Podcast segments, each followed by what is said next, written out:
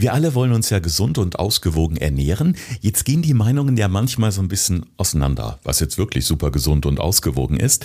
Und darum heißt unsere heutige Folge der gesunde Teller. Das haben wir uns jetzt nicht einfach so aus dem Hirn gequetscht, Alex, sondern es gibt ja tatsächlich eine Vorgabe, der gesunde Teller. Und das haben sich nämlich Experten aus Harvard überlegt. Was steckt dahinter? Ja, genauso wie du es gerade eben schon erwähnt hast, die Harvard Medical School hat einen gesunden Teller quasi erfunden. Bedeutet, wie ein Teller aufgebaut sein sollte von den einzelnen Bestandteilen. Und da wollen wir gleich mal drauf eingehen, weil da gibt es ein paar ganz interessante Aspekte, von denen ich sagen kann, die sind wirklich gut. Und ein, zwei andere, wo ich sagen muss, okay, das äh, erschließt sich mir jetzt nicht unbedingt.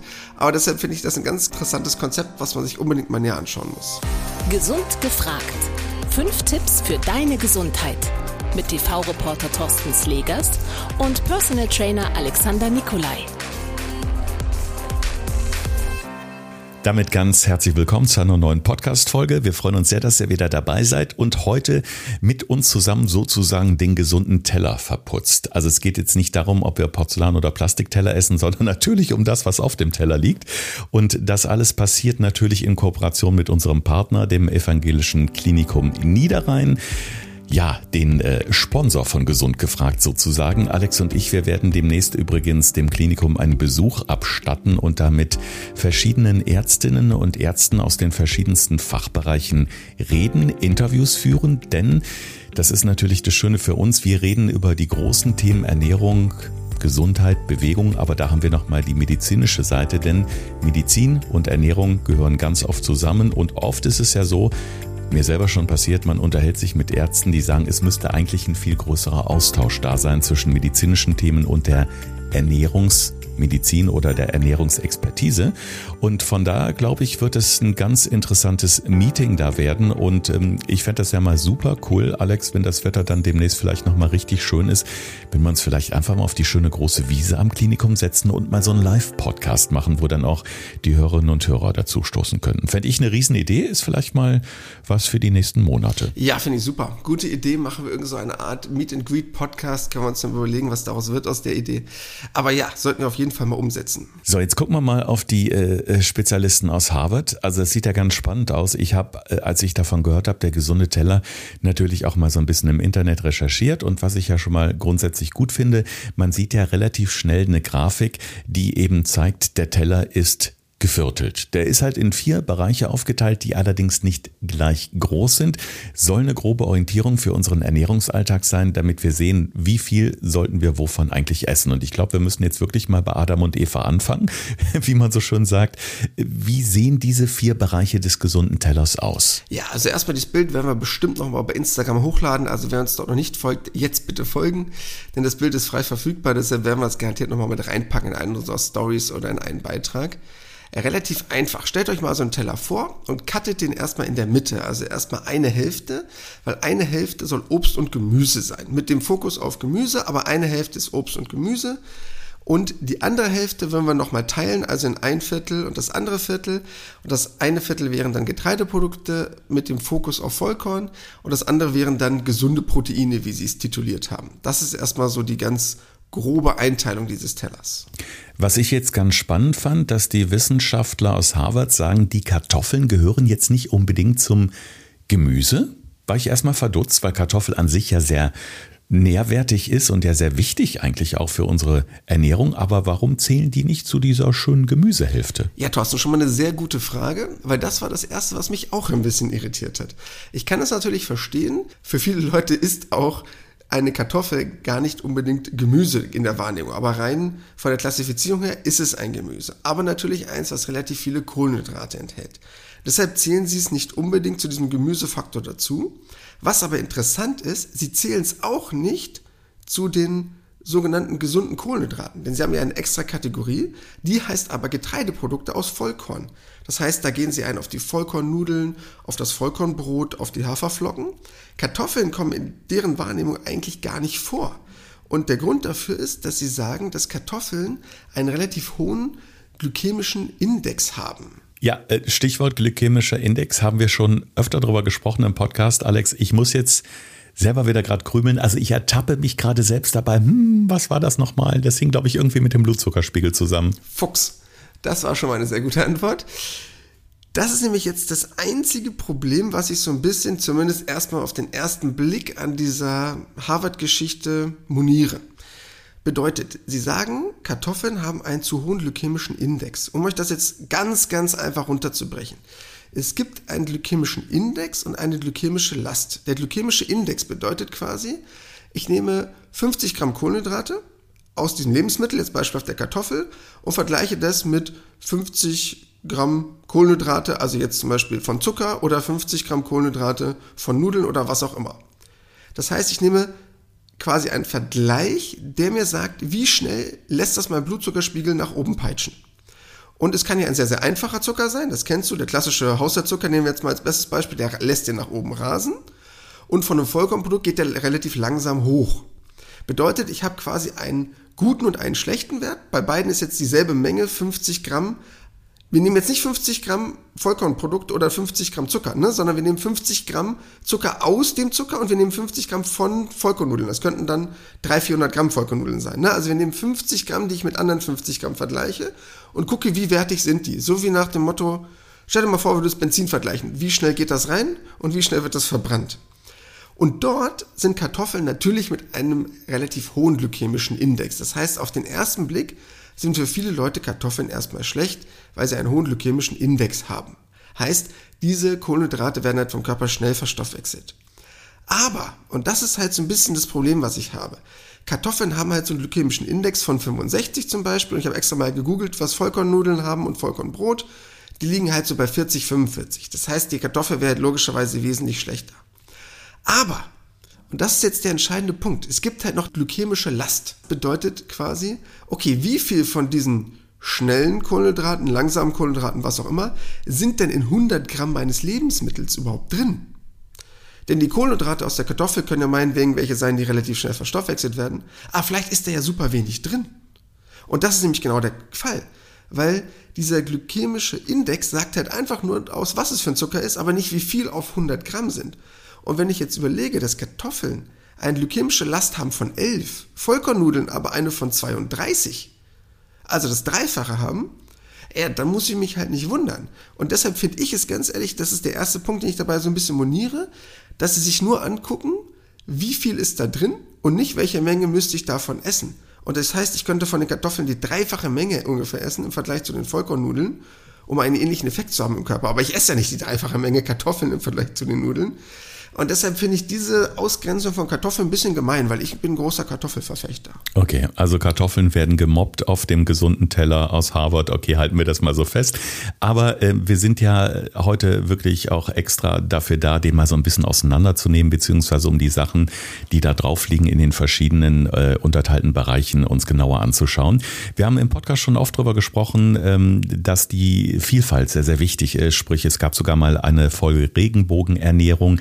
Das heißt, es sollte ja schon ausgewogen sein eben auch. Und äh, damit kommen wir jetzt mal zu dem Viertel, wo dann vor allen Dingen die Vollkornprodukte liegen. Da ist jetzt nicht nur mit gemeint, dass wir Vollkornbrot essen sollen, sondern das können auch die Vollkornnudeln sein etwa. Was sind denn da so die wichtigsten Empfehlungen, um halt diesen kompletten Bereich Vollkorn abzudecken nach Harvard? Ja, also da ist ja wie gesagt leider unsere Kartoffel raus. Also sie wird da offiziell mit reingezählt, wird aber nicht unbedingt erwähnt, weil da halt nur Getreideprodukte aus Vollkorn stehen. Das heißt, das sind halt die klassischen Dinge, die wir gerade eben ja schon mal so grob mit erwähnt hatten. Das heißt, alles, was Richtung Vollkorngetreide geht. Also Vollkornweizen, Gerste, Quinoa, Hafer, Vollkornreis, jegliche Form von Vollkornnudeln. All das wird halt erwähnt als gesunde Bestandteile, um auf eine gesunde Menge an Ballaststoffen zu kommen, aber halt auf eine gesunde Menge an Kohlenhydraten, die halt den Insulinspiegel nicht so nach oben jagen. Wie gesagt, bei mir ein bisschen so verteufelt, weil ich nicht so Nudelfan bin, weil das für mich schon ein relativ verarbeitetes Produkt ist. Aber ich kann zumindest den Ansatz verstehen, auf viele Vollkornprodukte zurückzugreifen. Die Proteine spielen ebenfalls eine Riesenrolle. Mittlerweile denke ich, weiß jeder unserer Hörerinnen und Hörer, dass das eben entscheidende und wichtige Sattmacher sind in unserer täglichen Ernährung, sind auch sehr, sehr wichtig für die Muskeln. Also für alle Menschen, die regelmäßig Sport machen, speziell natürlich auch Krafttraining, sind auch die Proteine sehr, sehr wichtig, sind ja in Fleisch enthalten, haben wir auch schon sehr oft drüber äh, gesprochen. Und äh, ja, die meisten Menschen nutzen ja auch Fleisch als Proteinquelle, die meisten, nicht alle.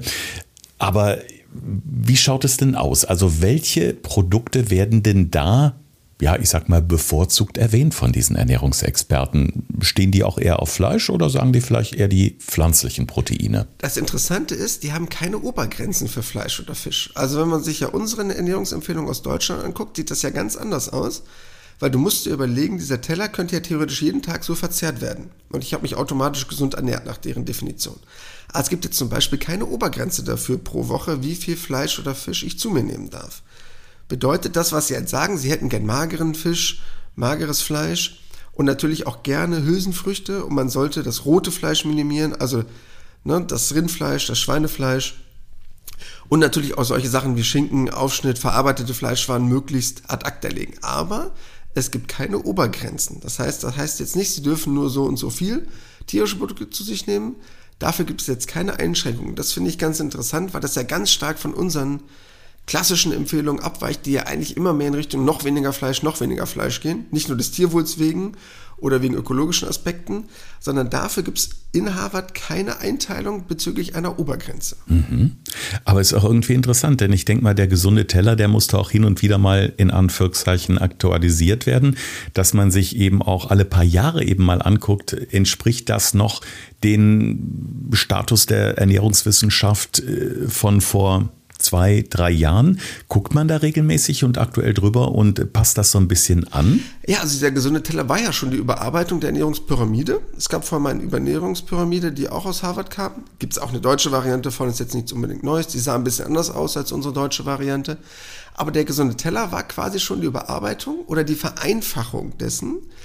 Das Ganze hat sich aber so ein bisschen an ein amerikanisches System angelehnt. Denn im amerikanischen gibt es genauso wie bei uns ähm, das Bundesinstitut für Landwirtschaft und das hat quasi eine Form von ähnlichem gesunden Teller rausgebracht. Und den haben sie quasi überarbeitet. Deshalb ist es jetzt so eine Art von Tellerform geworden, nicht mehr Pyramidenform.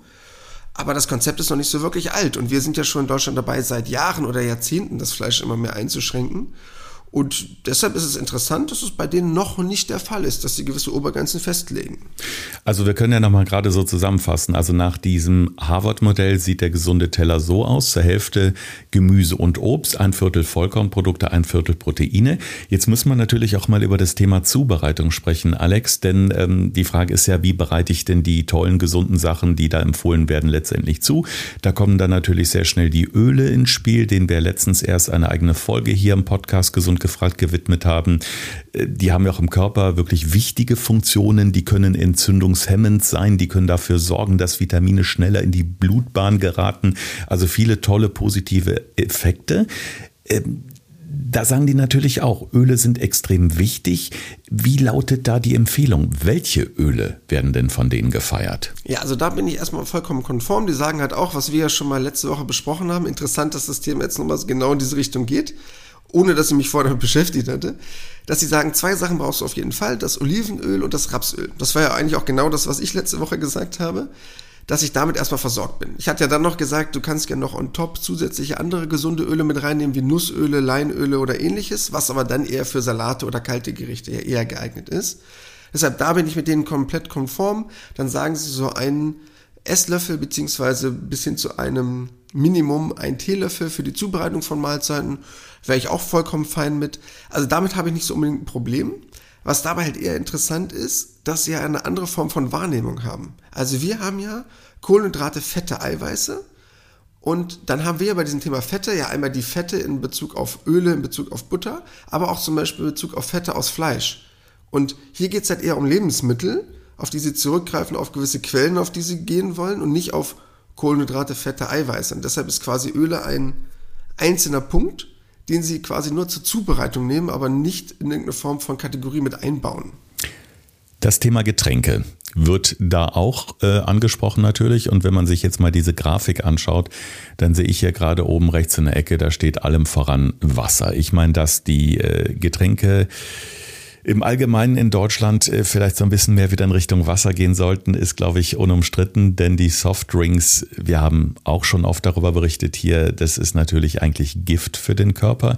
Gerade bei jungen Menschen ist eben dieses zuckerhaltige Zeugs, um es mal so zu nennen, wirklich auch blöd, weil ne, wir werden immer dicker in Deutschland und wir haben ja auch mal auseinandergedröselt, sowohl im Podcast als auch in einer ausführlichen Fernsehreportage bei RTL, wie viel Zucker eigentlich in diesen Softdrinks drinsteckt und dass Deutschland da wirklich unter den Top-Verzehrländern steckt. Also von daher ist natürlich klar, dass die sagen, möglichst viel Wasser.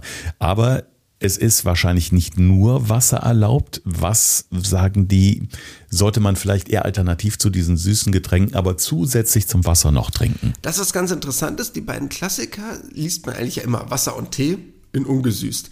Also ich glaube, das liest man in nahezu jeder Diätform oder jeder Form von gesunder Ernährung. Das ist jetzt eigentlich gar nichts Großartiges Neues. Das, was ich spannend fand, Kaffee, haben Sie auch erwähnt.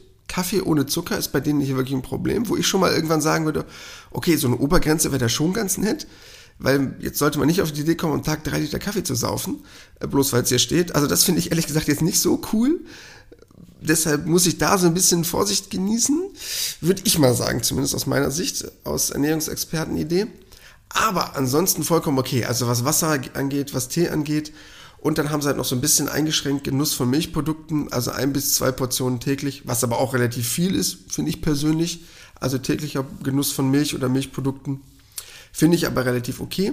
Und was halt auch noch wichtig ist, was mir ja immer sehr wichtig ist, Saft und Saftschollen wirklich äh, stark zu minimieren. Ne, weil hat du gerade eben selber erwähnt, keine Kalorie ist so leicht gegessen wie getrunken. Ne? Also deshalb, das macht schon mal einen krassen Unterschied. Ja, also kann man schon sagen, ich höre das so ein bisschen raus bei dir auch, äh, dass die Ansätze oder so die Grundlagen so als grobe Orientierung ganz gut sind, aber dass auch dir als Ernährungsexperte schon so ein bisschen äh, ja, die, das Konkrete fehlt einfach. Ne? Also was die Mengenangaben angeht, etwa, dass man Obergrenzen hat beim Fleischkonsum pro Woche, dass man so da ein bisschen konkretere Orientierungsvorgaben hat, das, das wird zu sagen, fehlt definitiv. Das ist so das größte Manko eigentlich bis jetzt, was ich raushöre. Ja, absolut. Hast du gut zwischen den Zeilen gehört, weil ich finde es ja grundsätzlich gut, aber ich würde halt noch so ein paar Obergrenzen einführen. Weil wenn du jetzt überlegst, du würdest dreimal so einen Teller da haben am Tag. Du könntest jetzt ja dreimal am Tag, ich sag mal ein Beispiel, so eine klassische Pumpernahrung wäre das ja. Also der Brokkoli mit dem Vollkornreis und das Stück Pute. Das ist so ein klassisches Pumpergericht. Also jeder Bodybuilder, der jetzt gerade zuhört, wird sich darin wiederfinden. Dann könnte ich das ja dreimal am Tag essen. Dann hätte ich aber am Ende des Tages locker, ja, mindestens 400, 500 Gramm Fleisch gegessen. Wo wir ja schon sagen, ja, okay, gut, weil jetzt helles Fleisch ist jetzt auch vielleicht schon ein bisschen grenzwertig. Ist jetzt natürlich auch komisch für ein Frühstück, aber du weißt, was ich meine. Es gibt jetzt keine Einschränkung, dass ich sagen würde, nur ein Teller am Tag darf so aussehen. Und ich würde halt irgendeine Form von Obergrenze einführen, dass ich sagen würde, okay, Fleischprodukte, ja, gehört zu den gesunden Proteinen, aber in der Menge pro Tag, pro Woche, was auch immer. Was weiß ich, 500 Gramm. Der Rest sollte dann pflanzlich sein. Als Beispiel, das würde ich zum Beispiel sagen, wenn ich so einen Teller basteln würde von dem ich finde, es wird den Teller nicht wesentlich komplizierter machen, aber halt zumindest so ein paar restriktive Sachen einnorden, weil du weißt ja, wie es ist, klingt jetzt gemein, jeden Morgen steht ein Idiot auf, vielleicht kommt er zu dir. Und das heißt, wenn man sowas liest, müsste es zumindest ein paar Obergrenzen geben. Schön, also Pumperteller gefällt mir. Ich glaube, das könnte echt eine Marktlücke sein. Ich erinnere mich da gerade an ein Schild, was ich mal in einem Biergarten im Ruhrgebiet gelesen habe. Da stand da drauf Schnitzelteller mit Pommes-Schranke, also mit Ketchup und Mayo. Also das, das wäre noch so eine Marktlücke daneben der Pumperteller. Also vielleicht müsste man mal überlegen. Aber Thema Pumpen, Thema Sport, Thema Kraftsport ist natürlich auch nicht äh, schlecht. Ist eigentlich eine gute Vorlage gerade ähm, für den nächsten Punkt. Denn das Thema Sport und Bewegung wird ja zumindest da auch angesprochen. Die sagen halt auch, die ausgewogene und gesunde Ernährung ist das eine, aber ähm, gesunder Lebensstil, ein ausgewogener Lebensstil geht halt eben auch nicht ohne das andere. Und damit ist eben die Bewegung gemeint.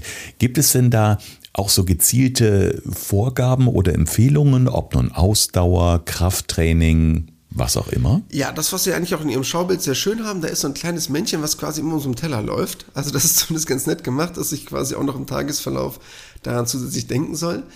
Im Schaubild sehr, sehr schön dargestellt. Es wird erwähnt, dass Sie einem empfehlen, so 150 Minuten die Woche mit moderater Bewegung.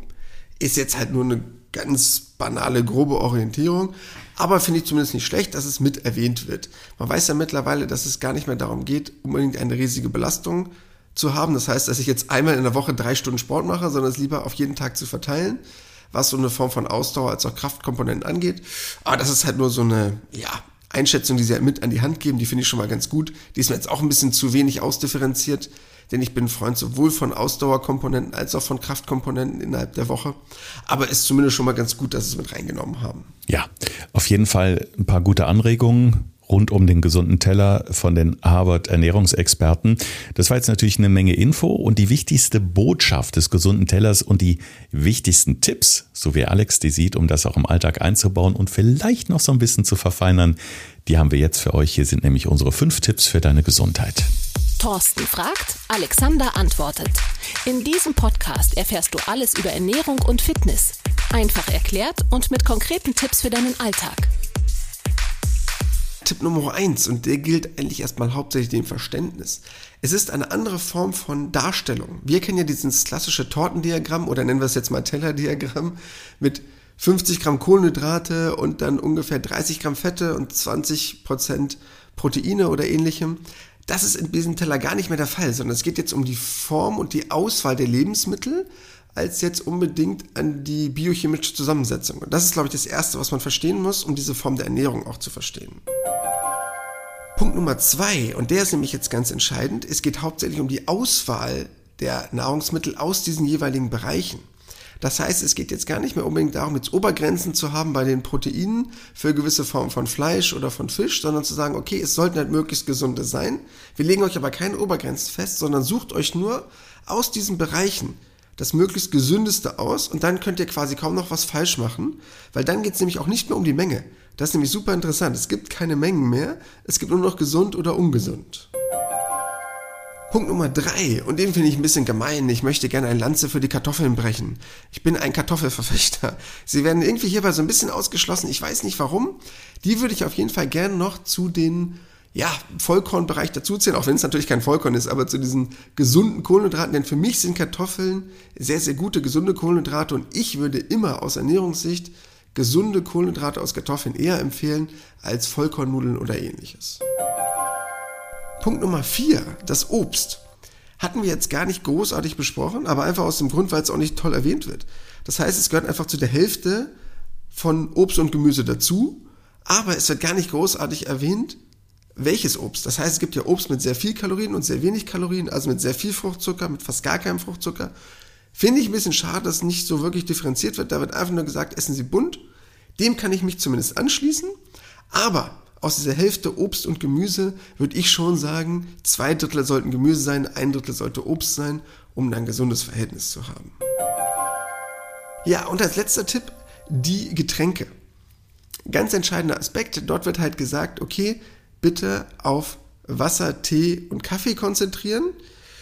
Ja, mit dem Kaffee habe ich so ein bisschen meine Probleme. Auf jeden Fall, was ich aber gut finde, ist generell alles ungesüßt, beziehungsweise wenn dann am Tag maximal so ein Glas in irgendeiner Form von Saftschorle oder ähnlichem zu sich zu nehmen. Also damit bin ich konform. Ich würde allerdings den Kaffee noch so ein kleines bisschen einschränken, weil das sollte jetzt nicht drei Liter am Tag werden. Ja, ich denke, damit haben wir eine ganz gute Orientierung gegeben. Wir werden in jedem Fall nochmal in den Shownotes zu dieser Episode den gesunden Teller verlinken, beziehungsweise die Grafik. Dann könnt ihr euch das mal in Ruhe anschauen, wenn ihr diese Folge zu Ende gehört habt. Da erschließt sich vielleicht auch vieles von dem, was wir gerade besprochen haben. Ansonsten halten wir einfach mal unterm Strich fest. Ein guter Leitfaden, so als Grundlage, aber dann doch bitte noch ein bisschen weiterdenken. Und ich breche die gleiche Lanze für die Kartoffel. Ich finde die extrem lecker, ich finde sie extrem wichtig, sie sättigt gut und ich meine nicht umsonst schwärmen die Eltern und Großeltern immer noch von der Kartoffel als eines der wichtigsten Lebensmittel. In diesem Sinne bleibt schön gesund, wir beide freuen uns sehr, wenn ihr nächste Woche wieder dabei seid, empfehlt uns gerne weiter und bis nächste Woche. Das war Gesund gefragt. Der Expertentalk mit Thorsten Slegers und Alexander Nikolai. Wenn es dir gefallen hat, abonniere gerne unseren Podcast und verpasse keine neue Folge mehr.